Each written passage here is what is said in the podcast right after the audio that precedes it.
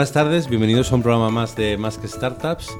Estamos como todas las semanas en Google Campus y estamos Alberto Molpeceres, David Pombar y un servidor Gonzalo Alberde y estamos casi todo el equipo al completo, excepto Javier, que a ver cuando se anima un día y viene a hacer una entrevista con nosotros. Que por cierto, quiero aprovechar para felicitarle, ya que ayer fue su cumpleaños, hoy estamos a miércoles 13, estamos grabando. Ayer martes 12 fue su cumpleaños, desde aquí de felicidades de parte de todo el equipo. Y nada, y como todas las semanas, pues traemos un invitado bastante interesante, pero primero vamos a pasar a, a saludar a los compañeros que estamos hoy, ya que por un día estamos al completo. Alberto, ¿cómo estás? Hola Gonzalo, muy bien. Aquí pensando que esto se está pareciendo a los programas de radio que escuchaba mi madre en la radio de la cocina cuando era pequeño y que llamaba, pues hoy quiero felicitar a mi sobrina que es su cumpleaños, porque cada día tenemos un cumpleaños. Quiero aprovechar, ahora que nos escucha Fernando, que trabaja con nosotros en, en Besepa, que hoy es su cumpleaños, pues también le vamos a felicitar. Así sabemos si nos escucha. No, sí, sí, que el No, otro, sí el que otro día, de hecho, de, de hecho, vino ahí en la oficina y antes, o sea, se había hecho público y antes incluso de poner el tuit, él ya nos había escuchado y todo y era, ahí está muy bien. Y David, ¿qué tal la semana? Al paso, cambio la pregunta a ti. Bueno, pues esta semana un poquito decepcionado, Gonzalo, porque ayer estuvimos en el- la primera edición de Cañas a la Madrileña, este nuevo evento de networking startupero aquí en Madrid. Y aquí tu compañero, compadre, señor Alberto Molpreceres, dijo que iba a venir y nos dejó tiradísimos. Estoy Eh, indignado. Alberto A- a- avisé familia, a- con 10 días de antelación. Hay No un me- punto no me ahí queda en nada. el No hay disculpa posible para, para fallar así. Hombre, tío, si llegas a decir que, o sea, la pizza vale, pero si llegas a decir que hay un poquito, yo que sé, una Fanta o algo así, pues traigo al crío, pero si no, no voy a traer ahí a que beber cerveza, que tiene nueve años el pobre. Nosotros lo tenemos complicado para esas cosas, desgraciadamente. Aparte, el representante de más startups serás tú. Bueno, pues allí, allí tuve que hacer de representante y beberme lo vuestro también. Quedó patente. Sí, les has dicho a todos que hemos cambiado el feed y que nos tienen que escuchar en el nuevo Pues, feed. pues lo dije unas cuantas veces, pero aún así se ve que hay gente que no lo ha pillado todavía. Sí, o sea que aprovechando el recordatorio de Alberto, aprovechar en las oficinas, entre vuestro grupo de amigos, eh, antiguos seguidores del, del feed que teníamos anteriormente, Más que Startups, que se pasen por la nueva web de másquestartups.com o, o que nos busquen de nuevo en iTunes para incluir el nuevo feed, porque sí que parece que todavía algunos oyentes se han quedado en el feed antiguo y se van repescando poquito a poco. Pues sí. Muy bien, oye, ¿entrevistamos a alguien o seguimos charlando nosotros? No, estamos así bien. O sea, bueno, eh, Alberto, ¿a quién tenemos esta semana? Pues mira, hoy tenemos a Dani Seijo, con tilde en lado, ¿no? Sin tilde en la O. Ah, sin tilde, Es- bueno, tengo- eh, hay dos retos en mi vida: quitar la tilde en la O de Seijo y eh, que Diario Motor se escriba junto, no separado. Estos son mis retos comunicativos en la vida. Bueno, pues mira, ya él mismo se ha presentado para, para corregirle y mira que por una vez ahí lo teníamos bien sin tilde, pero me quedaba ahí... Estaba bien escrito. Sí, sí, sí, pero ahí, eh, pues bueno, tenemos a Dani Seijo de Diario Motor, entre muchas otras cosas, para que nos cuente, pues bueno, pues un montón de cosas, desde Diario Motor a su faceta inversora y hasta sus líos con los trolls. Pues Dani, buenas tardes. Muy buenas. ¿Por dónde quieres que empecemos? Pues eh, no, no sé, no sé. Eh, tanta, a veces eh, me siento como que, que puedo contar cualquier historia de las múltiples que, que hago, pero yo creo que Meneame es la más divertida, ¿no? Últimamente. Muy bien, pues bueno, yo creo que prácticamente todo el mundo sabe que es Meneame, pero bueno, haznos una definición. Eh, Meneame es Facebook y Twitter antes de que existiesen Facebook y Twitter. Un resumen rápido, es el punto de entrada a las noticias. Es una selección de lo mejor y lo peor de Internet en una portada y, bueno, con la característica de que los usuarios deciden lo que es portada y lo que no. Y nosotros, mm, como administradores, no tenemos ningún tipo de poder de, de decisión. La- lo bonito de la democracia, pues llevado a Internet. Bueno, es un portal que lleva siglos, ¿vale? Salió ahí con internet, casi casi. Eh, vosotros entráis hace un par de años, más o menos. Un año y medio. Un año y No, dos años, sí, va a ser dos años ya. sí. Eh, ¿Cómo y por qué? ¿Cómo llegáis ahí? ¿Y cómo decidís ahí a, a haceros cargo de un proyecto así? Eh, mm, Ricardo y Benjamín, los fundadores, buscaban a, a alguien que tuviese algo de dinero para comprar parte de la empresa, eh, que entendiese lo que es la comunidad de Meneame y que estuviese un poco chalado y fuese irresponsable. Entonces, Remo y yo no éramos los mejores en ninguna de esas características individualmente, pero cumplíamos las tres, más o menos. Eh, Meneame sí es, es un clásico de, de Internet en España y como, es, como negocio es complicado y a la vez eh, tiene una serie de, características de comunidad que, que nosotros compartimos mucho, ¿no? El- sobre todo en el sentido de eh, organizar la información y ser un poco los árbitros de los medios de, de comunicación. Y es algo que a mí personalmente me motivaba muchísimo y bueno, decidimos asumir ese, ese reto, que desde el punto de vista de negocio puro eh, es muy difícil y lo sabíamos y no era nuestro objetivo, pero es realmente un proyecto motivador a nivel, a nivel personal, ¿no? el poder mantener y hacer crecer una comunidad que lleva desde 2005, eh, cuando es un reto muy actual el, el punto de acceso a las, a las noticias. Bueno, nos, nos contaba Dani, eh, para que, el- como no hemos hecho la parte inicial de, de dónde vienes, cómo has llegado hasta aquí, eh, Dani sí que viene de, de- su época anterior en Diario Motor, en el mundo de los blogs, que, que sigue gestionando. Eh, ¿Cómo de difícil es vivir del, del contenido? y ¿Cómo de difícil es vivir del contenido que generan otros? Que es el caso de, de Meneame, ¿no? Eh, hace vivir del contenido es, un negocio que yo, hay gente que le pregunto, ¿no? Eh, ayer me reuní con una empresa que factura 20 millones y tiene una parte de contenido. Y le preguntaba, ¿por qué hacéis contenido? Cuando tenéis un negocio real que da dinero, no, no hagáis contenido, no tiene sentido. Y tiene una parte aspiracional grande. De hecho, su respuesta era, efectivamente, no es un buen negocio, pero mm, cuando quieres dedicarte a eso y, y te gusta la comunicación, pues no puedes eh, evitarlo. Eh, no es fácil vivir del, de- del contenido de, o sea, del contenido generado por el usuario porque tiene un efecto de concentración muy grande. Es decir, eh, si eres Facebook, si eres Google, si eres Twitter, eh, bueno, si eres Twitter lo tienes difícil, si eres de Twitter para arriba lo tienes fácil, si eres de Twitter para abajo, como es Meneame, lo tienes eh, difícil. Sobre todo porque en Meneame hay unos valores de, respeto por la comunidad y de no hacer cosas sucias, digamos, en cuanto a publicidad, que compartimos, pero que a veces hacen eh, muy, muy difícil la, monetización del, portal. No, y aparte os pasa una cosa con, con esa comunidad que tenéis, que son súper fans, súper protectores, pero también ellos, como decías tú antes, marcan las reglas, ¿no? Entonces os pasan cosas como que a veces, eh, visto desde fuera, ¿eh? cuéntanos tu versión, pero acuerdos comerciales que vosotros cerráis para generar más ingresos para la comunidad, para poder desarrollar más tecnología, evolucionar el proyecto, y que la propia comunidad boicotea, entre comillas, o sin tantas comillas, eh, criticando al anunciante, criticando la manera de hacerlo. ¿Cómo, cómo se lidia con eso? Eh, el, el espíritu crítico está bien, lo que pasa es que a veces en Menea me ocurre que se lleva al extremo. Y es cierto que yo cuando planteo alguna acción sé que por defecto la van a trolear, ya sea de un anunciante o sea nuestra. ¿no? Y hay veces que, la comunidad tiene razón y hay veces que, no, que es haterismo puro. También es cierto que yo últimamente ya me planteo las cosas de otra forma. ¿no? Por ejemplo, con, formatos intrusivos, pues mm, cualquier día en Meneme se va a ver un formato enorme que dirán, Dios, se han vuelto locos. Pero es que pienso, si total, hagamos lo que hagamos, no les va a gustar a la publicidad, a la comunidad, pues por lo menos que sea grande y genere ingresos. ¿no? No, eh, más allá de eso, sí que es cierto que, que es, es un reto. Eh, ya no solo a nivel anuncio, sino eh, a nivel producto. Cuando lanzamos algo, pues siempre tienes 300 comentarios y 100 dicen, ah, esto es una basura, no vale para nada. ¿no? Y, y esto es, es un problema, la verdad, es un problema a la hora de desarrollar cosas. Aparte, es, es muy peculiar. Yo que durante una temporada lo viví un poco desde dentro colaborando con vosotros.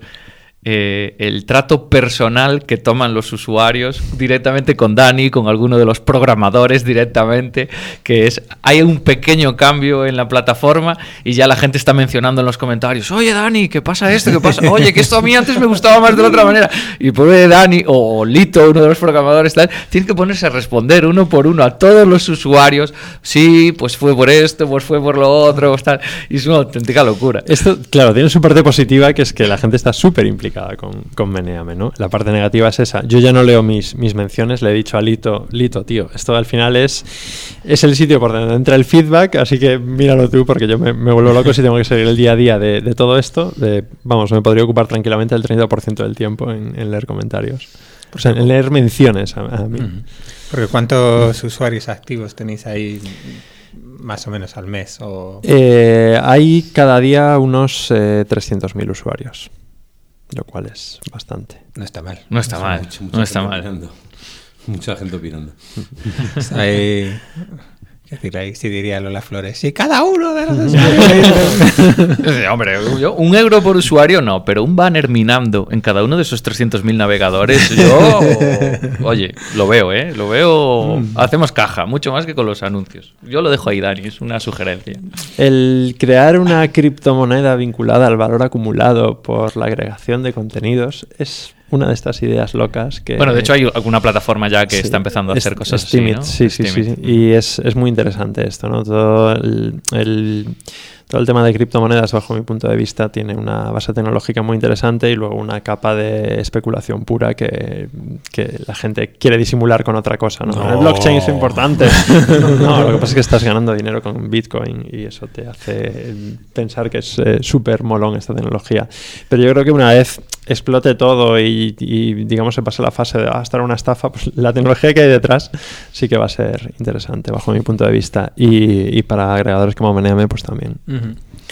Los fundadores de, de- originales de Meneame, en especial Ricardo, pues cuando salió todo el, el follón de, de los agregadores y que Google dijo que se iba de España, o sea, Google News lo retiraba, tal y cual, pues fue muy crítico con, con lo que es la normativa y dijo, pues eso, que esto era el fin de cosas de como Meneame. ¿Cómo ha acabado eso? O sea, realmente la ley sigue siendo tan tan restrictiva o simplemente al final, bueno, pues nadie le presta mucha atención? ¿Cómo está ese tema? Es que no ha acabado, está empezando.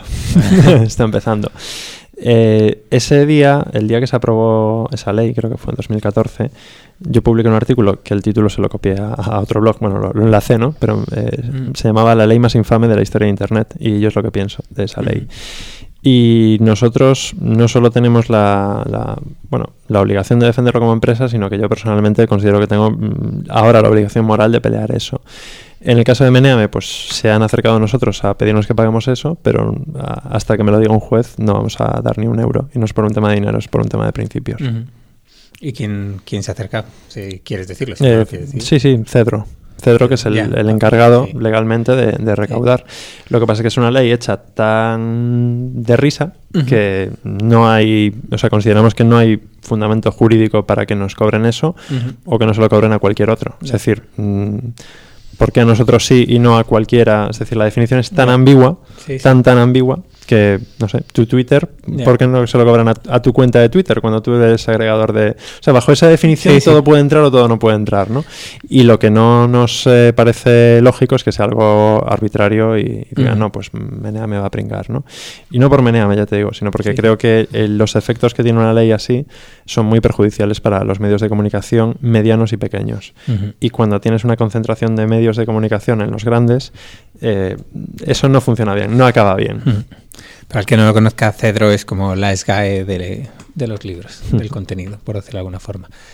Eh, no sé, no sé si nos estamos poniendo demasiado serios ahí, pero estaba pensando Perdón, eso, ¿no? perdón. es que esto No, me pongo malo. No, no, porque iba- ibas hablando y estaba pensando eso también en... hablando de eh, criptomonedas y luego de estos seguidos que No, hombre, la- el tema todo, pues toda la neutralidad de la red, ¿no? Como estamos al final, las propias operadores están segmentando qué aplicaciones puedes entrar y navegar o, o no en sus propias tarifas. Y lo peligroso que es eso, ¿no? Para el futuro de, de todos. Así que... bueno. Esa, to- todas estas le- legislaciones, la verdad, tienen su, su parte que, que asusta, ¿no? Y, y yo me tomo todo a cachondeo, pero hay momentos en los que dices, esto va en serio, Sí, ¿no? sí. Y justo eh, hace unos días me llegó una carta de la Comisión Europea, me invitan a una mesa redonda sobre el contenido ilegal y cómo retirarlo de plataformas. Entonces, eh, yo, yo precisamente en eso no soy experto, pero dices, claro, es que me gustaría estar ahí, porque dentro de tres años eh, dirán que cualquier contenido se puede retirar por defecto de plataformas como YouTube y nos cabrearemos con la ley y no hay nadie que lo haya peleado. Y lo, lo triste es que yo, sinceramente, no creo que, que- O sea, el hecho de que yo vaya no va a cambiar nada. Y- Pero tienes como esa sensación de responsabilidad, ¿no? De, de saber que ese tipo de, de legislación va a influir en, en- en el sistema organizativo, político, económico de, de- de los futuros, de, o sea, de los próximos años en, en- en Europa. Y, y de- yo voy poniéndome serio y a David le suena el móvil. Esto es terrible, terrible. Después de haber dicho al principio, a poner todos el móvil en modo avión. No, el portátil, que es peor todavía. pero bueno. No, ya volviendo al tema, eh, es, eh, vamos, es un tema Sí, sí. preocupante, ¿vale? Sin ser alarmistas tampoco, pero, pero sí, Sí. que es, eh, ese tipo de leyes no son nada buenas para, para nuestro sector. Y es muy difícil pelearlo contra ellas, porque al final, si es Meneame quien, quien tiene que hacerlo, eh, vamos de culo. o si soy yo quien tiene que hacerlo, porque ni al final que, que lo pelee el que le toca, pues eh, es un Mm. problema, ¿no? Es como con la- cuando la comunidad de vecinos te toca ser el presidente, pues Sí. no es el gestor más adecuado. Hombre, ya te digo, el tema es que nos demos cuenta de cómo nos afecta esto a todos, ¿no? O sea, yo, si ves eso, pues eh, en este caso, por ejemplo, Vodafone, los planes especiales para utilizar Netflix, es que ya está decidiendo entre Netflix y HBO, por decir algo, ¿eh? O entre Meneame y El País, por Ujú. decir algo, ¿no? Y es algo que, que realmente nos deberíamos tomar, tomar todos más en serio. Pero bueno, eh, vamos a hablar de cosas más agradables y ya dejamos para la, la parte reivindicativa para, para otro día. Nos, Nos- juntamos todos en Meneame en la portada y les vamos a hacer un poco de ruido ahí. Sí, a ver, de hecho la, la propia comunidad de Meneame tiene un boicot establecido a todos aquellos medios que pertenecen a esa asociación y que están a favor del canon AED, ¿no?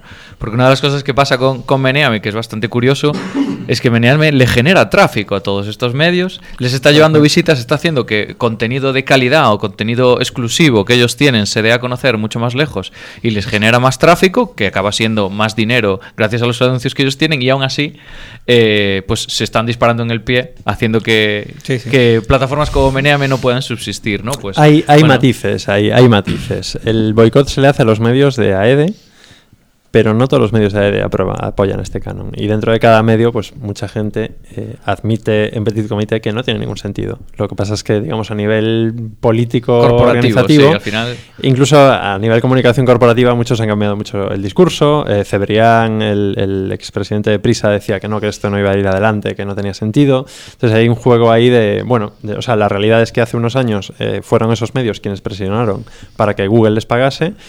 Google dijo, me voy de aquí porque no, no, no, no me gusta estar aquí. Y solo ha quedado Meneame y ellos entienden que, que, bueno, que, o sea, creo que, que entienden que fue una metida de pata absoluta y con una ley totalmente injusta, entonces ahora como que se quieren desvincular, pero como esto está en el BOE, pues ahora Cedro dice que esto está en el BOE y que tiene que cobrárselo a alguien y yo les digo que eso me lo va a decir un juez, no ellos. Y es un poco el resumen de, del Estado. Bueno, entonces el resumen. La normativa es un asco. Eh, vivir de los contenidos es, un- es una ruina. Eh, los usuarios te trolean y te preguntan de todo. Entonces, vuelve a decirme por qué os metiste en esto. Porque, mm, no sé, porque nos gusta el lío. Es que hacer una startup y que sea rentable yo creo que es muy fácil. Luego tienes que. Es que aquí siempre hablando de crecimiento y demás. Es como que, no sé, todo lo que, todo lo que hacemos yo creo que es por mi equipo. O sea, yo, no sé, tengo una flor en el culo, todo me sale bien. Entonces digo, joder, necesito algo que sea un poco motivante. Si no, es que es muy fácil. Y que tenga algo de, de profundo, si no, no sé. Y el motor funciona genial, que el coche me compro funciona genial. Hemos creado ahora otra empresa en Estados Unidos eh, de diseño web que también funciona genial. Entonces dices, necesito algo de chicha con... Bueno, Bueno, ya antes de Meneame vino, vino Civeta, que es ese pequeño vehículo de inversión. tal. O sea, ¿en qué momento, después de 8 o 9 años bootstrapeando, sacando un proyecto tras otro, todos o casi todos de manera exitosa, decides montar un fondo de inversión? En, en concreto fue en un área de peaje de Ponte Areas, eh, en, en- en- en la autopista, porque yo había estado un mes en Londres, yo era antifinanciación, ¿vale? Decía, esto, esto de pedir dinero, esto es- no es de gente bien. Yo empecé mis empresas con 14 euros, esto de financiarse no, no mola nada, ¿no? Eh, esto fue en 2012. Pero estuve un mes en, en Londres y ahí aprendí bastante sobre, viendo alguna conferencia por, por casualidad. Y dije, oye, pues es interesante. Eh, ahora entiendo cuándo tiene sentido invertir. Entonces recogí a Remo en, el aeropuerto, él se iba a Viveiro, Remo es mi socio en, en- bueno, ya en todo, pero también en Meneame. Y le dije, oye, yo quiero invertir algo, pero te- quiero invertir diversificado en, muchas, startups, ¿no? Y él me decía, bueno, no puedes porque esto es un lío, Remo es un poco la, la cabeza seria a veces. Y entonces le fui comiendo la cabeza dos horas, eh, llegamos al área de, de peaje, lo recogió su pareja allí y al frío yo seguía en plan, pues lo voy a hacer, pues no sé qué, pues ya buscar la forma y le decía que no, que no, que no sé qué. Entonces eh, él me dijo, mm, me dijo, bueno, eso, que, que no había forma, que, que, mm, el resumen es, con tan poco dinero no puedes diversificar. Y le dije, bueno, pues da igual, me lo voy a jugar a una. Me dijo, estás loco, pero yo también invierto en lo que inviertas tú. Y- que es básicamente la frase que me dice Remo siempre, en plan, eso no tiene sentido, pero si tú lo dices, vamos adelante. Y, y entonces le dije, hombre, pues ya, ya está, somos dos, nos juntamos. eh, y si en vez de dos nos juntamos tres, pues oye, creamos una, una pequeña, un pequeño vehículo de inversión y así es como en Pontearias inventamos un fondo de inversión, lo que pasa es que ya estaba inventado y no lo sabíamos, ¿vale? Pero al final era también un tema de, de bootstrapping. ¿Qué pasa? Que liamos a Gonzalo Ruiz, que es un tío espectacular en, en networking y en todo, y, y, mm, así nació Civeta, ¿no? Eh, en Civeta eh, yo puse dos, dos normas, o sea, allí en el área de telepeaje.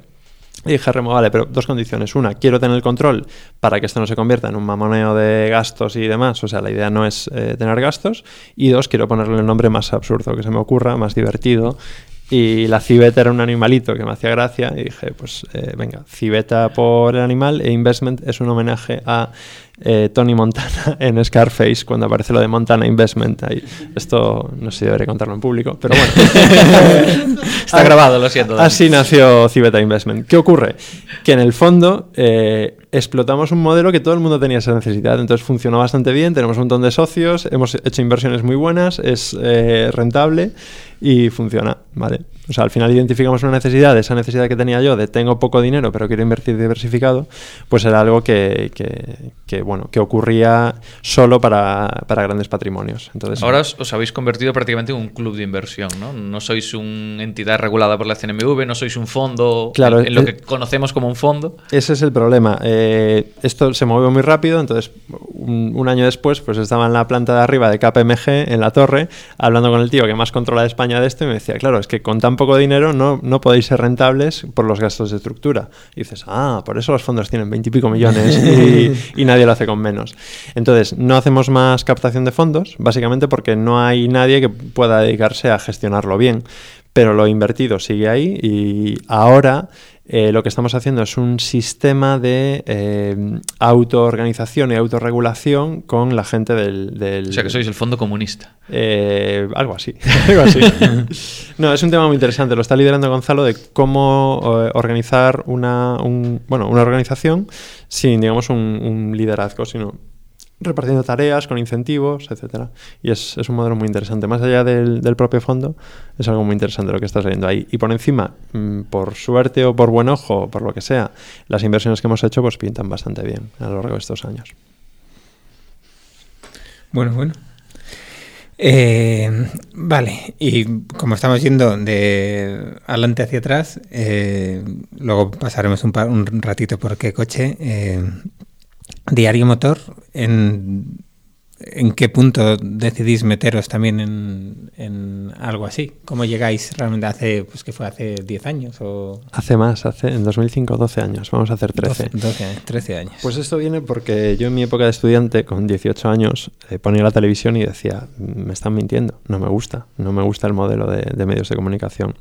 Eh, cogí una revista y decía, esto tampoco es, es cierto, ¿no? No hay, no hay una transparencia en, en, los medios. Y a la vez nacían los blogs y yo veía que eso podía ser una herramienta mucho más útil para comunicar y para transmitir información que, que un medio tradicional, digamos, ¿no? Y con esa misma filosofía nace Meneame y por eso realmente uh -huh. acabo en Meneame, porque me gusta mucho ese, ese modelo. Entonces eh, le dije a tres amigos, oye, ¿por qué no montamos un, una web de coches? Elegí coches porque nos gustaban y porque no había nadie haciendo nada en esa época, en 2005. Fuimos como el primer blog comercial de coches. Me gustaba también tecnología, pero en tecnología había gente muy buena ya metida. Uh -huh. Y claro, yo tenía como 21 años y estos tenían 30 y pico. Y yo decía, joder, no voy a poder competir porque yo no tenía ni ni de medios de comunicación ni de empresas.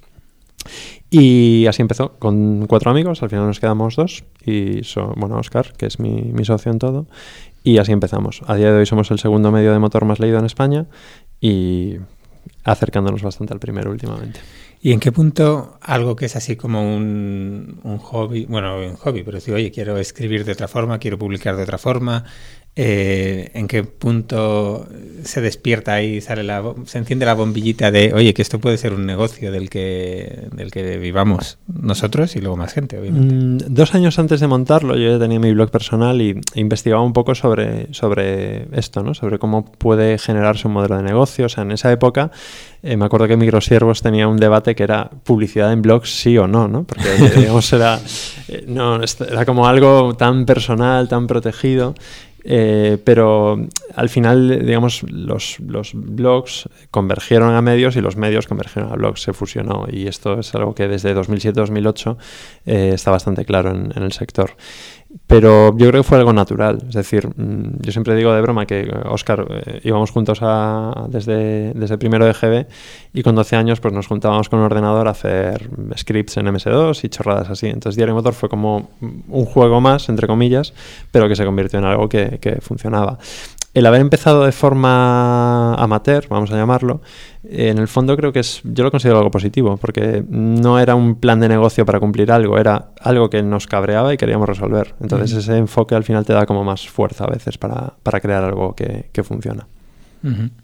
Pero fue ¿Tardasteis mucho en decir esto realmente como empresa tiene sentido o fue realmente mm, casualidad? Tardamos mucho, no en tener ingresos, porque bueno, poner un AdSense lo hacía cualquiera, ¿no? Pero sí tardamos en, entenderlo porque, básicamente porque nuestra formación empresarial había sido cero. Yo con 21 años no sabía lo que era una empresa y tardé, bueno, no sé si lo sé todavía, pero pero, pero no, no, no, lo entendía, o sea, pero a nivel... Nadie, me lo había explicado, yo no tenía ni un autónomo en la familia, entonces era como, pues no sé, no sé cómo va esto, yo sé hacer cosas, pero, pero nada más. Bueno, ¿y cuántos, cuánta gente tiene ahora, eh, trabaja ahora en Diario Motor? Eh, nosotros compartimos equipo, ¿vale? Entre Diario Motor, que Coche Me Compro y Meneame. Y somos unos 20 a tiempo completo, aunque vamos creciendo cada mes, y otros 20 colaboradores. Está, está muy bien, ¿eh? Mucho da, respeto a esos números, ¿eh? Está, está, está muy Asusta porque, claro, como no los ves juntos, porque somos muy online, pero claro, luego entras en Slack y dices, aquí hay mucha gente. Aparte, yo, yo, creo que ya Dani se siente tan cómodo con Meneame porque lleva muchos años viviendo esa gestión de comunidad, porque eh, el, ese grupo de colaboradores de Diario Motor, aparte de que, oye, te pagan por probar coches y viajar, que no es un mal trabajo, no tiene mala pinta, hay un grado de, de camaradería y de, autogestión ellos mismos y tal que no parece una empresa, parece un grupo de amigos escribiendo de algo que les gusta y tal, y al final está muy rodado, detrás hay mucho trabajo, pero internamente Diario Motor parece como que funciona solo. ¿Es por los años que lleváis? ¿Es algo que mm. habéis montado deliberadamente? No, es algo que hemos hecho. Eh, a mí es que no me gusta la fricción con la gente, entonces solo trabajo con gente con la que me llevo bien. Y eso, que igual empezó como un requisito egoísta, se ha convertido para mí en el factor fundamental de por qué funciona lo que hacemos. Porque no hay fricción. No, intentamos que los intereses de todo el mundo estén alineados, no ponemos un bonus que vaya en contra del otro, no ponemos a competir la gente entre ella. Y al final tenemos gente con muchísimo talento, a la que damos muchísima libertad y que tiene muchísimas ganas de hacer las cosas. Y eso al final es que mm, sale solo.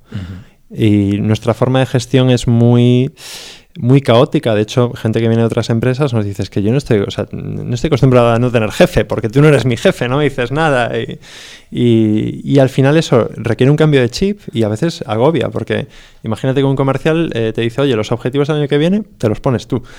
Y dice, claro, no estoy acostumbrado. ¿Y qué pongo? yo, pues tú verás. Entonces esa forma de, de, gestión, pero al final de, broma, también decimos que somos un club. Eh, una anécdota es que un día estábamos en, en, una discoteca de Madrid y dijimos, vaya, es, técnicamente esto es nuestra oficina, porque si sumamos el número de horas que pasamos bajo el mismo techo en un sitio, gana este sitio, no ningún otro, ¿no?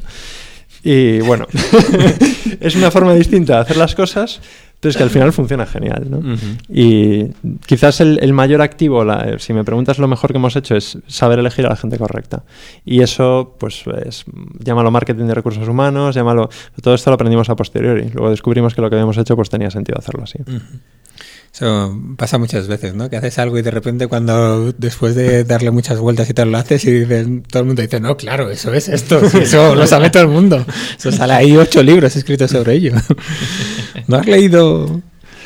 En fin. Y em, es muy curioso, ¿no? Lo que dices, además de no poner a competir cuando, pues, cuando mucha gente está todo el rato eso, ¿no? Poniendo objetivos, intentando ahí, oye, que fulanito tiene más y todas estos, estas métricas, ¿no? ¿Quién os comentó? Comentó Izanami en su día que también ellos, por ejemplo, el poner a competir los países no les había funcionado bien porque había provocado que la gente eh, dejase de de compartir lo que les había funcionado por eso, ¿no? Aunque ya no lo había hecho con esa idea, pues sí que sí que se había ido. Bueno, nos queda otro de los negocios que es eh, qué coche me compro. Eh, entiendo un poquito dónde sale, eh, bueno, que tiene cierto cierto sentido viniendo de, de Diario Motor. Pero realmente la gente compra coches así buscando en internet o todo el mundo pasa por internet para comprar coche, eso desde luego. ¿Qué coche me compro? Nace, bueno, en 2013, realmente en 2012 la idea, y básicamente ocurrían dos cosas. ¿no? La primera es que nosotros veíamos que dentro del proceso de compra de un coche eh, teníamos al usuario que le interesaba comprar un coche, pero no le estábamos dando una solución. Es decir, tú entras en Diario Motor o en cualquier medio y quieres buscar coches y no, no, hay una organización correcta de la información, cosa que a mí me obsesionaba, ¿no? el dar una respuesta válida. Y aparte a nivel negocio veíamos que teníamos al usuario, pero que digamos la venta se la estaba llevando a otro. Entonces, ¿cómo dar un servicio mejor y a la vez eh, acercarnos más al ideal de vender coches por internet, que a día de hoy no es viable? Eh, pues así nació que coche me compro. Es decir, pensándoles de cero, es decir, vale, ¿cómo vamos a crear una herramienta para eh, ese proceso de compra? Y además con un modelo de negocio no basado en publicidad, sino basado en, leads, que siempre es eh, mejor. No, tienes que empezar de cero el día uno de cada mes como con la publicidad. Para la gente que no, que no conoce qué coche me compro, explica un poco cómo es el proceso del usuario que... Mm, la, mejor forma de explicarlo es con su, con su mascota, que es Braulio, que es, mm, pretende ser el cuñado listillo que no te cae muy bien, pero sabe mucho de coches, es el que le pregunta. Y ahora de Bitcoin también. Ahora está bien. Eh, entonces, eh, la idea es un asesor, es decir, te va haciendo una serie de preguntas y con eso te da unas, eh, una serie de opciones de, coches. Además de eso, te, hay, hay, una guía que actualizamos cada mes para cada coche, que esto no lo tiene nadie en el mercado, y es, vale, el coche que te gusta está bien, pero ¿qué incluye la promoción que has visto en la tele o en, o en, o en internet? Eh, qué versión deberías comprarte. Es decir, nos mojamos como si fuésemos tu asesor de coches de, verdad y además hecho desde el punto de vista del usuario. No tratamos de vender la que le interesa a la marca, sino que si una versión es muy básica decimos, oye, esta que sepas que no te la vas a comprar porque no tiene equipamiento. El coche realmente te va a costar eh, algo más. ¿no? Mm. Y además, eh, si el usuario deja los datos, pues va a conseguir un precio que no, existen los grandes chollos en Internet. Ahora está muy de moda el, no, te ahorras 4.000 euros. Bueno, mentira. Es un mercado tan, tan competido que los márgenes son muy bajos pero lo que hacemos es tratar de centrarnos más en, experiencia de, usuario, en atención y en un precio que sea competitivo. Que igual si estás en Madrid, en Murcia te lo puedes encontrar 150 euros más barato, sí, puede ser, pero no hay mucho más margen que eso. Lo de ahorrarte 4.000 euros, olvídate, eso no, existe. Porque al final el que hace la oferta es un concesionario, es directamente la marca. En, en España, por ley, un coche te lo tiene que vender el concesionario. Entonces, cuando alguien dice que ha vendido coches por internet, en el fondo eh, lo ha podido gestionar por internet pero la venta final se hace a través de un concesionario. Entonces nosotros hacemos eh, lo mismo exactamente. Yo entré hace un par de días porque habéis sacado un nuevo diseño de la página y tal. Precioso. No, y, es, eh, y además es muy curioso, ¿no? Porque entras, no, recuerdo ahora las opciones exactamente, pero eh, básicamente te pregunta, oye, ¿qué buscas? Pues busco un coche amplio de más o menos así y tal. Y entonces, bueno, muchas veces que no sabes que más allá de un par de marcas ¿no? que conoces y tal. Es que en el sector de motor hay como una especie de... Mm, eh, o sea, se utiliza lenguaje muy técnico que la gente no utiliza. Tipo, no, berlina de segmento C. Ya, pero es que esto el 80% no sabe lo que es ni tiene que saberlo. Entonces, mi obsesión por poner nombres sencillos, como diario motor o qué coche me compro, la llevamos ahí mm, para decir, vale, quiero un coche atractivo, útil, eh, aventurero. Sí, es verdad, aventurero. Me, me acuerdo de eso, digo, pero tienen que ser los 4x4. Claro, pero qué, tontería, pero lo has entendido. Sí, mejor sí, que subsegmento C, ¿a que sí? pues si es aventurero, es aventurero. Entonces, bueno, es un lenguaje muy plano y muy directo y la herramienta realmente funciona. O sea, probablemente tú si lo, si lo cubres habrás descubierto modelos que te encajan y que no tenías en tu radar. Bueno, la verdad es que soy un poco rácano y solo me salían dacias, pero... Eso ya. Comentabas ahora, Dani, que además hay una ley que, obliga a, a, pasar por el concesionario. ¿Eso no suena a un sector muy ávido de modernidad, digitalización o cambiar las maneras de hacer las cosas, no? Totalmente, totalmente. Es decir, yo creo que el valor que aportan los concesionarios tienen que hacérselo mirar, ¿vale? Porque al final gran parte de la decisión del usuario está online, ¿vale? Hace una pequeña lista de opciones y luego va al concesionario, pero va al concesionario que normalmente suele ser un, polígono en las afueras, que, que, realmente no te aporta mucho, ¿vale? Y eso hay marcas que lo están entendiendo mejor y que se están moviendo hacia showrooms, más hacia el centro, más basados en, en bueno, el modelo que empezó Tesla, pero que lo está siguiendo, por ejemplo, Volvo y al final casi todas, es la de que tú eliges online y al, al, eh, al showroom vas a probar el coche, eh, pero en un sitio como más pequeño, más acogedor, la compra da igual que la hagas online que offline, uh -huh. ¿vale? La tendencia es esa, no a... O sea, por encima que con coches ocurre una cosa, que es que antes de la crisis había unos márgenes tremendos en, en venta de coche nuevo y es que ahora no los hay. Entonces, no, la guerra de precio no existe prácticamente. Entonces, no, no, tiene sentido. O sea, el margen que puede tener un concesionario por vender un coche nuevo puede ser de 300, 400 euros, no es más. Uh -huh.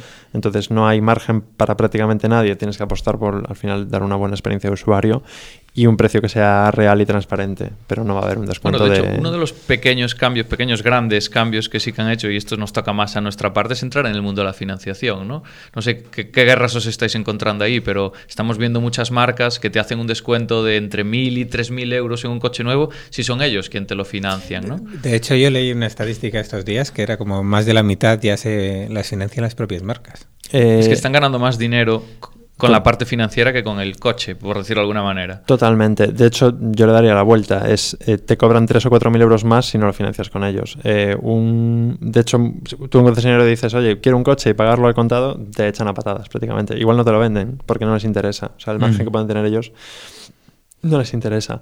Ese negocio financiero al final está siendo más interesante y casi todas las marcas tienen su propia eh, financiera. Entonces, ¿cuándo veremos el qué préstamo me cojo?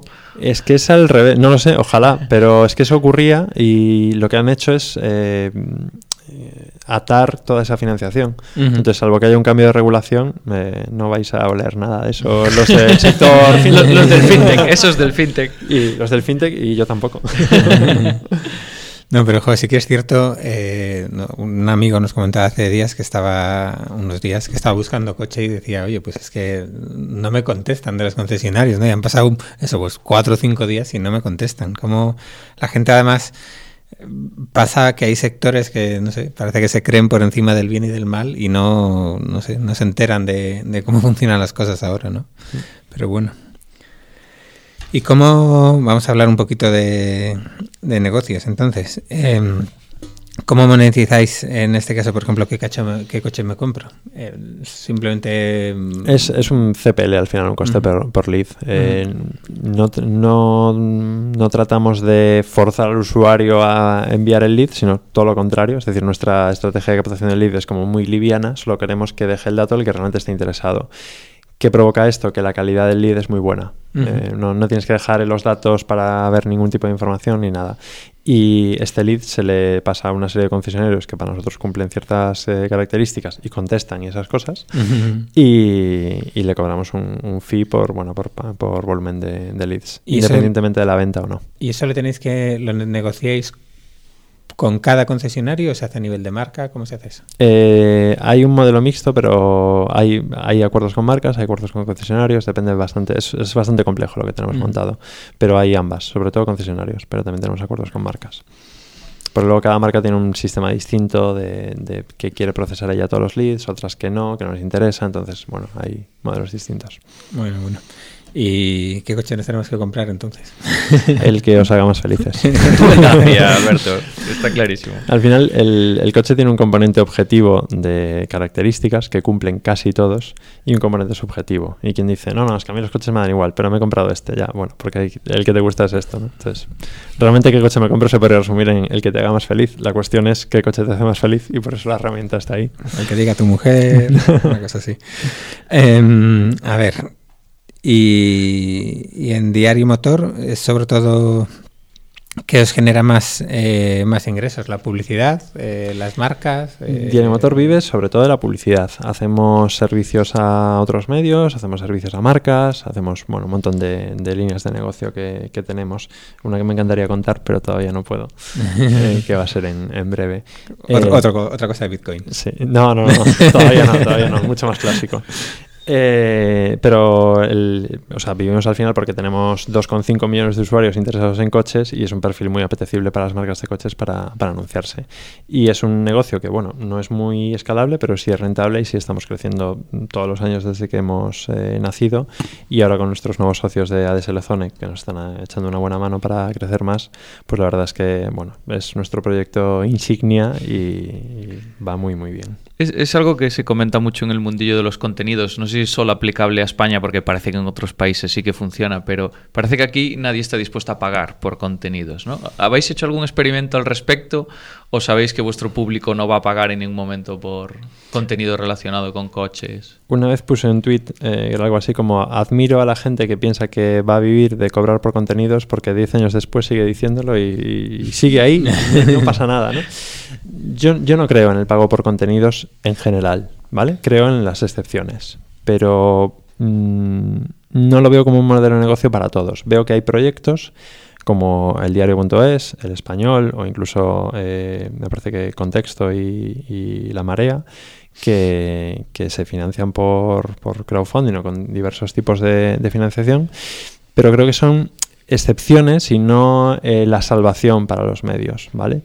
¿Por qué? Porque en el momento que tú haces un contenido muy muy bueno, pero hay alguien mm, que pueda hacerlo casi igual de bien gratuito, digamos por los mecanismos de adquisición de audiencia, va a llegar antes al otro ¿no? Y, no compensa. Es decir, tú si tienes algo de calidad 90 y te cuesta un euro y tienes algo de calidad 60 y es gratis, ¿qué vas a elegir? ¿no? Entonces hay excepciones, pero es que son excepciones. ¿no? Cuando tienes una implicación social en algo que quieras que ocurra, eh, no sé, en Meneame le hemos dado vueltas y, bueno, incluso nos planteamos el hacer una especie de como de crowdfunding para investigación de, proyectos, ¿no? para periodismo de investigación. Incluso, eh, volviendo al tema de blockchain y, criptomoneda, para mí sería interesante el, acumular también el valor del contenido periodístico y, a la vez financiarse, a la vez financiar una plataforma con un modelo de este tipo. Pero a día de hoy, eh, yo no, o sea, son excepciones lo que hay. Es, cur es, curioso. Sí, lo que sí estamos viendo, a lo mejor, no sé si tanto sectores tantos de medio final, pero sí que son cambios en el formato en cuanto a monetización. Hay mucha gente que lleva tiempo explotando blogs, ha dado el paso a la newsletter, que no es nada muy moderno, pero parece que las newsletters están monetizando mejor que los portales. Eh... A ver, eh, estamos, o sea, desde que apareció Internet hubo como una revolución en los medios de comunicación, ¿no? que es, fueron los medios digitales. Después hubo otra que son las redes sociales y ahora está viendo otra que yo ya ni sé para dónde va porque al final incluye elementos eh, viejunos, vintage como el newsletter. O los podcasts. O los podcasts, esto del programa de radio o eh, con narrativas audiovisuales que a mí me parece que, que tienen mucho futuro como eh, Instagram Stories. ¿no? Eh, para mí es un formato que parece muy tonto, pero está muy adaptado al, dispositivo y a la forma de contenido que, consumes. Entonces, eh, ¿cómo van a ser los medios dentro de tres años? Pues habrá un montón de cosas que seguirán ahí como newsletter, ¿vale? O como los podcasts o lo que sea pero mi apuesta fundamental, o al menos la apuesta que estamos haciendo en Diremotor, es por eh, evolucionar los formatos y las narrativas hacia un contenido móvil, hacia un contenido más audiovisual y hacia un, contenido que se adapte a la forma en que lo consumes, que a veces es pues eh, en el metro o esperando el bus o lo que sea, eh, en el móvil y pasando distintas partes, mezclando. Lo que me, lo que me parece interesante a mí de de Instagram Stories es que mezcla eh, lo, lo, audiovisual y lo personal con la indexabilidad del contenido. Es decir, tú un vídeo, un texto lo puedes leer en diagonal y luego retomarlo. Un vídeo no puedes leerlo en diagonal. Los saltos que haces nunca te coinciden. Sin embargo, en Stories tú organizas y puedes, digamos, leer el vídeo en diagonal. Y eso me parece muy interesante. Bueno, has comentado eh, que vuestros que estáis ahora colaborando con ADS Letón. Uh -huh. eh, bueno, una venta parcial del grupo. ¿Qué, ¿Qué, significa eso y qué, está, qué significa, o sea, por qué dentro de ese camino que seguíais ahí de libertad y, y de vuestra organización y, y, qué ha significado para vosotros en ese, ese cambio?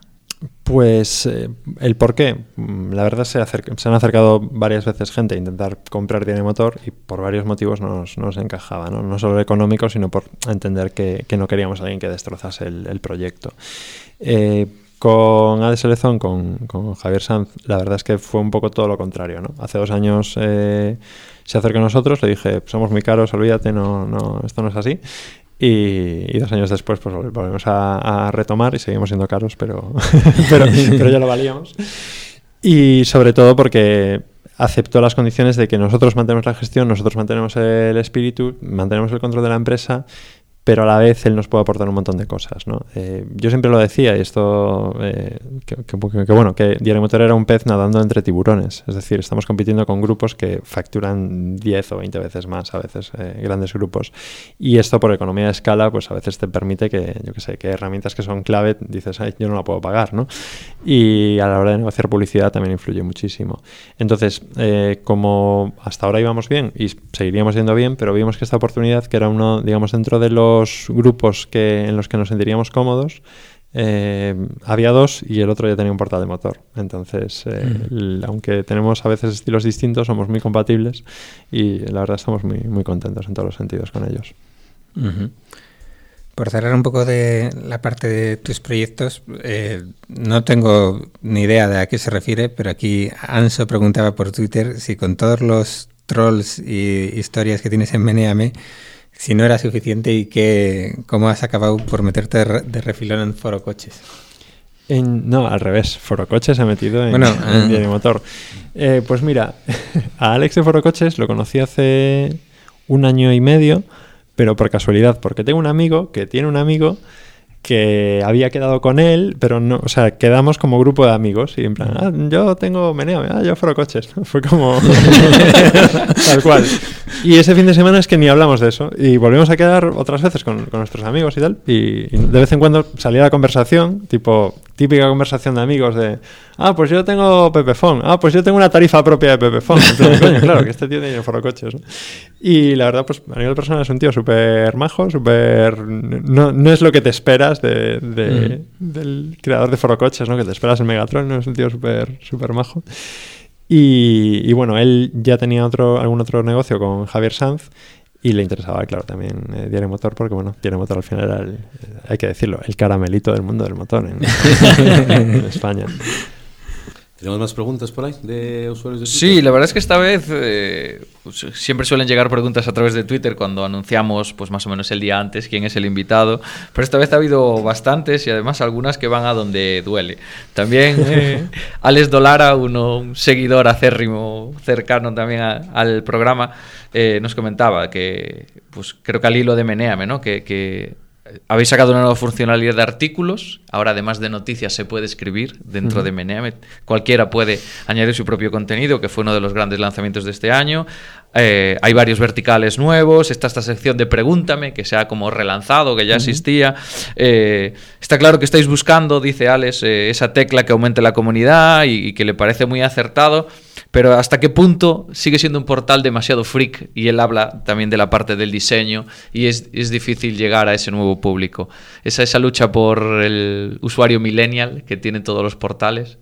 Mm, es una ventaja y es un inconveniente. Lo bueno es que sí que este documento me tiene un componente muy 2005 y el, la desventaja es esa, que hay un formato que, por ejemplo, la gente joven no entiende ni va a entender, y la ventaja es que está tan alejado que te permite crear algo de cero, ¿vale? Estamos tramando una aplicación móvil que sea una reinvención de ese, de ese formato, pero manteniendo el MNM actual. Entonces, es la ventaja. Si estuviese, mmm, digamos, si, si, si MNM necesitase una evolución, quizás sería más difícil. Como lo que tenemos que hacer son dos líneas, una de evolución lineal y otra de lanzar unos productos eh, en paralelo para atraer otro tipo de público y otro tipo de, noticias, ¿no? Pues alguna preguntilla más. Siempre solemos tener una, una, sección en el programa hacia el final que entramos más un poco en la vida personal o en cómo te ha impactado a nivel personal. Sobre todo el tema de pasar de, de ser empleado o de tener jefe a, ser emprendedor o cómo es la vida o cómo te ha cambiado la vida el, volverte emprendedor. En tu caso esa pregunta no aplica porque el problema es que tú nunca has tenido jefe y además la yo como te conozco sé que no, pero voy a hacer la pregunta igual. ¿Tú te ves en algún momento, Dani, como jefe? Yo, he tenido jefe, ¿eh? yo he tenido jefe, Antonio Ortiz y Julio Alonso, porque yo a la vez que, o sea, yo lancé Diario Motor pero claro, al año no le veía mucho, o sea, no, sabía cómo hacerlo y a la vez eh, Weblogs SL tenía un proyecto súper potente y yo a Julio y Antonio los admiraba y pusieron un, anuncio de, que buscaban a alguien para, para, el portal de motor. Y yo le escribí y le dije, eh, soy el que más controla en España de esto, soy el único. Entonces, así empezó nuestra, nuestra relación. Estuve muchos años en Weblogs, a la vez que tenía Diario Motor, ellos lo sabían obviamente. Y la verdad es que con ellos muy, muy bien, porque teníamos también un estilo de... O sea, tardé dos años en, en conocerlos en persona, tres años en ir a la oficina, pero bueno, este estilo de colaboración online pero, estilo tener jefe también. Eh, claro. y, bueno, en Weblogs hacía un montón de cosas de, gestión y sí tenía gente por, por, encima. Pero no sé, yo es que los consideraba de alguna forma mis socios, aunque no fuese parte de la empresa, porque el estilo de gestión era un poco eh, similar. Que si me veo trabajando para otra empresa, no sé, ojalá. Yo creo que igual sería más feliz, pero no creo que pueda. No sé. Una vez te acostumbras. Nos preguntaba a través de Twitter eh, Isaac González eh, que cómo es tu semana tipo, que más o menos cuánto tiempo dedicas a cada proyecto, ya que estás metidos en tantos fregados, y cómo, y cómo haces, qué habilidades tuyas intervienen más en cada proyecto. Esa, esa la vi por Twitter, me hizo gracia. Mi semana tipo es que no hay semana tipo. Si tú pones un, machine learning a sacar patrones de mi agenda, no, no, no funciona. Eh, yo digo que me dedico a lo que no funciona o lo que no existe dentro de la organización. Entonces eso implica que eh, es muy, muy variable. No tengo, o sea, hay tareas obviamente que son más o menos recurrentes, pero son, son muy variables. Lo que suele ocurrir es que dedico eh, voy por, como por oleadas. Es decir, estos últimos meses he estado súper centrado en, en, Diario Motor y en parte en qué coche, y Meneame igual se ha quedado un poco más de lado porque también había ciertos procesos que no dependían de mí, entonces quedaron un poco de lado. Y ahora en los próximos meses quizás retome más Meneame y le pegamos otro, otro empujón. Entonces es un modelo que yo entiendo que no sé si es eficiente o no, pero yo es el que utilizo y a mí me funciona. ¿no? De, momento no te ha ido mal, ¿no? de centrarme un montón en algún tipo de, o sea, en un proyecto y luego pasar a, otro. Está bien, porque además la siguiente pregunta, que es de Javi San Román, que es parte del equipo de, de qué coche, eh, dice, después de pasar, dedicándote a un solo fregado muchos años, pasar a muchos fregados, ¿cómo, valoras ese cambio del foco? ¿Existe, ¿Sigue habiendo foco o ya es un foco de equipo? y todo el equipo tiene que estar enfocado. Yo intento verlo como un foco de, de equipo. Es un modelo que yo no sé, no sé si recomendaría. Es decir, no puedo decir, ah, no, está genial, hacedlo todos. Es más, creo que de media puede ser un fracaso. Lo que sé es que a nosotros nos funciona, o por lo menos es lo que hemos decidido. Y tiene la ventaja de que cuando eres más o menos culo inquieto, no inquieto, sino culo inquieto, pues te gusta cambiar algo de contexto y mezclar, digamos, el apuntalar cosas que ya tienes con crear otras cosas nuevas, ¿no? Y eso a veces es dentro de la misma organización, hacer cosas o lanzar otra cosa independiente.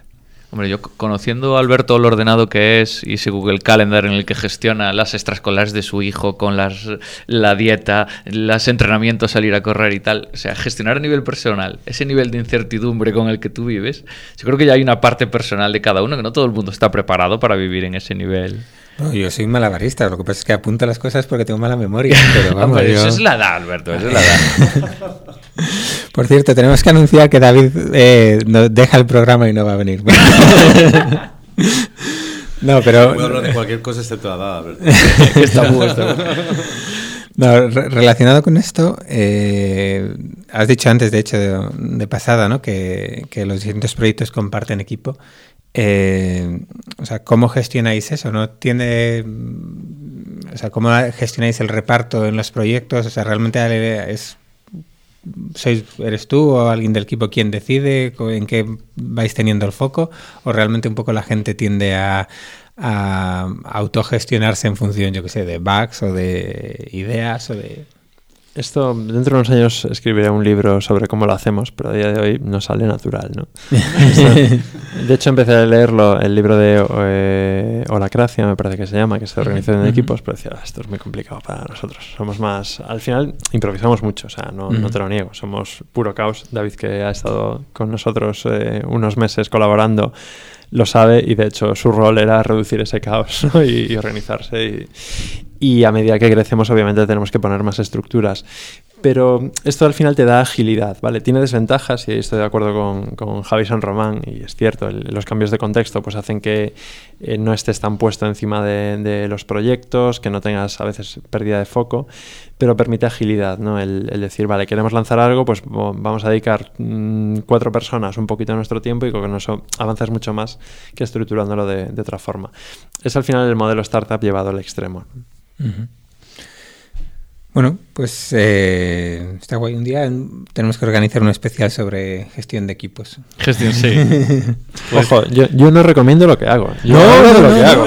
No, pero de todos los modelos se pueden aprender Sí, cosas. es- y- Aquí a veces ha salido gente, pues eso, que ha apostado mucho por la especialización, gente que ha dicho, mira, yo no me lo puedo permitir y voy de otra forma, o gente pues que tiene a lo mejor varios proyectos en paralelo, gente que dice, nunca tengas proyectos en paralelo, con lo cual aquí es un punto de, de- de reunir un poco todas esas, esas ideas, ¿no? Pues yo antes de ir con nuestra, nuestras secciones fijas, quería decirle a Tomás Serna que no nos hemos olvidado de su reto. David, ¿cómo va? Pues yo es que tengo un problema con el reto de Tomás. Es que pone esas capturas de pantalla del Apple Watch que no sé en no qué idioma, es un cuatro jeroglíficos de colores. Cuando- Yo no sé vosotros los millennials si Sí. entendéis. pero- Mira, cuando eh, a mí me lo explicó Gonzalo, el circulito es los pasos, el sueño, no sé qué, y cuando tiene un puntito verde es que ha corrido. Entonces, ha corrido... Cuando hay eh, un punto verde es que una actividad deportiva. una Y los actividad deportiva. Uno es eh, quema de calorías, otro el tiempo que está de pie y otro es hecho ejercicio. ¿Vale? Entonces, en- Ah, entonces, ayer no hizo ejercicio, que por eso nos mandaba un tuit hoy por la mañana de hoy, chicos, hoy todavía no me he dado tiempo y tal. Sí. Si, si hoy no entrena, serán dos días seguidos, muy mal. No, pero bueno. pero bueno, está haciendo tres, tres por semana, que, que tampoco está nada mal. Sí, la semana pasada grabamos el martes y entonces, bueno, he hecho, desde el anterior programa, he hecho dos días de ejercicio y está guay. Hay un punto en el que nos ha enviado, ha cambiado y nos ha enviado que ha hecho ejercicio, pero no nos ha enviado la foto de... ¿De cuánto? De la cafetera esa que usa para, para hacer deporte. Dani nos está mirando con cara muy rara porque no sabe de qué va la película. Eh, Tomás Serra, que nos eh, fue invitado hace un par de programas, eh, se había comprado una elíptica. No sé si te suena, Dani, esta historia. Yo, yo tengo dos elípticos. y, Eh, y la- y la- dos- y la- las camisas quedan bien Sí, colgadas. bueno, una maravilla. Eh, a veces para colgar ropa. No, yo no debería seguir hablando.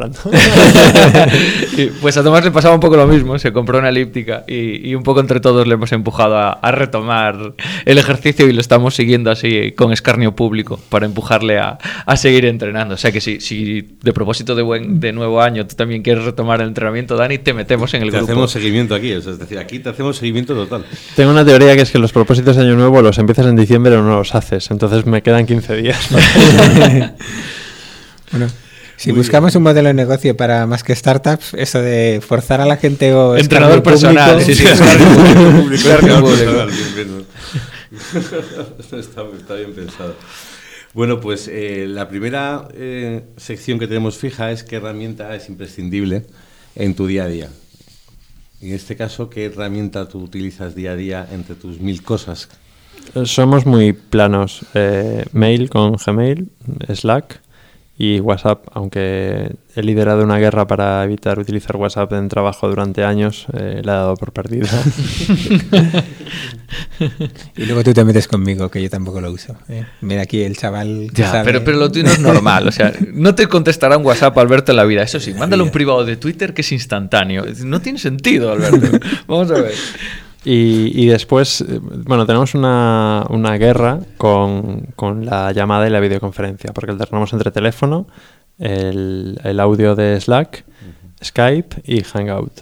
Y yo creo que no hay una solución todavía que siempre te funcione porque cada una tiene sus, sus días. ¿no? Y hablas tanto de teletrabajo y dices, pero no, no hay una herramienta realmente útil. Hangout me gusta mucho, pero no puedes, no es, eh, hablamos en Hangout, ¿cuál es el enlace? ¿no? Es como complicado. Skype, eh, bueno, es de Microsoft, entonces no hay nada más que decir sobre su Siempre falla. fiabilidad. Flash. Eh, el teléfono a veces está bien, pero no para incluir a gente y no tienes manos libres, es como... ¿Has probado ahora mismo. A-P-P-E-A-R.in. Eh, lo pondremos en el, en el este. Eh, la verdad que está guay, tiene lo bueno de Hanout, o sea, conversaciones en grupo y tal y cual. Simplemente que lo que compartes es una URL. Tú tienes una sala, por ejemplo, eh, eh, diario motor, entonces vas a peer.in barra diario motor y esa es tu sala y la gente entra ahí, no es una conversación privada continua y tal. Entonces, Lo probaré, parece patrocinado aquí por la app, pero- no, es que No, la la, verdad- verdad, la verdad funciona muy bien. funciona muy bien. Puede- Sí, puede- sí, sí. Puedes compartir la pantalla y tal sin, sin instalar nada y tal, solo un navegador moderno. Es un súper maniático de estas cosas. ha probado todo. Y se ha quedado con esa, ha probado todas. Estoy prácticamente seguro. No, no es perfecta, pero es de lo mejorcito que hay, para mi gusto. Tienes que cambiar el nombre de la sección por qué herramientas deberías utilizar. Tu minuto de Eh, no, consultoría. no, me, Lo que no, me, no me suelo meter, no me suelo meter. Yo he preguntado, pero a veces Siempre hay el momentito, la consultoría de Molpe en el programa. ¿eh? Sí. Todo el mundo se lleva una pincelada de molpecerismo. Calla, calla. Mira, tenemos ahora, el otro día teníamos, eh, teníamos, hubo el puente, ¿no? Entonces, O sea, bueno, y la anécdota también de la Y la anécdota del abuelo. Del abuelo. Ahora os quedáis sin saber. que la otra parte es que soy muy rencoroso. No, sin más, que ya me trolean hasta en el trabajo. El otro día, simplemente en el puente de, de diciembre, pues eh, como los bancos son como son, pues dije, oye, pues el, el día del 7, que está en medio del puente, que no se usa, eh, o sea, que no, no va a haber nadie trabajando, pues mira, no vamos a procesar recibos este día, ¿no? Y entonces, bueno, pues tenemos un calendario de días bancarios y metimos el 7 de diciembre y ya básicamente el Fernando puso como comentario este porque lo dice Molpe. ya es el Pero, troleo. ¿Es verdad o no? Es, es verdad, ¿verdad? totalmente. Pues ya está. Pero bueno. Muy bien. Eh, Dani, nuestra siguiente sección es. eh, el entrevistado anterior nos dejó una pregunta, sin saber que vas a venir tú, quién es la persona que va a venir. Y en este caso, la gente de Raid Power nos dejó la pregunta de qué consejo te darías a ti mismo si volvieras al inicio de lanzar tu empresa. A mí mismo, ser más optimista. Haber sido más optimista. Es, es lo que tiene ser gallego. Muy sorprendente respuesta, Dani. Conozco poca gente más optimista que tú. Claro, pero ahora, eh, hace 10 años, no. Sí, porque al final, mm, bueno, quien, quien no lo intenta no lo consigue de alguna forma, ¿no? Entonces, o sea, un optimismo al final eh, comedido, pero, pero bueno, el siempre pensar, nosotros hemos sido como muy lentos a veces, ¿no? El decir, bueno, es que esto igual es ir demasiado rápido, igual no sale, igual viene otro. Y, y es un cambio, mm, ya, ya digo, eh, personal que Es, hemos es tenido una que respuesta hacer. muy similar a la que dieron la, la gente de Red Power, ¿no? Que hablaban de la precipitación, que ellos hubieran también avanzado un poco antes las cosas. o antes Sí, las ellos cosas, quizá decían que eran un poco perfeccionistas, sobre todo en la parte del producto, ¿no? De tratar de tener el producto demasiado redondo y no salir antes, empezar a recibir feedback antes, etcétera, ¿no? Y- Al final aprendes a golpes, entonces mejor intentarlo fallar y coger feedback, ¿no? Ujú. Genial. Y ahora, ¿nos dejas una pregunta para nuestro siguiente invitado? Ten en cuenta que la tienes que contestar tú también, no Ah, seas uy. demasiado malo. Ent- ah, entonces la cambio. no, no, por favor.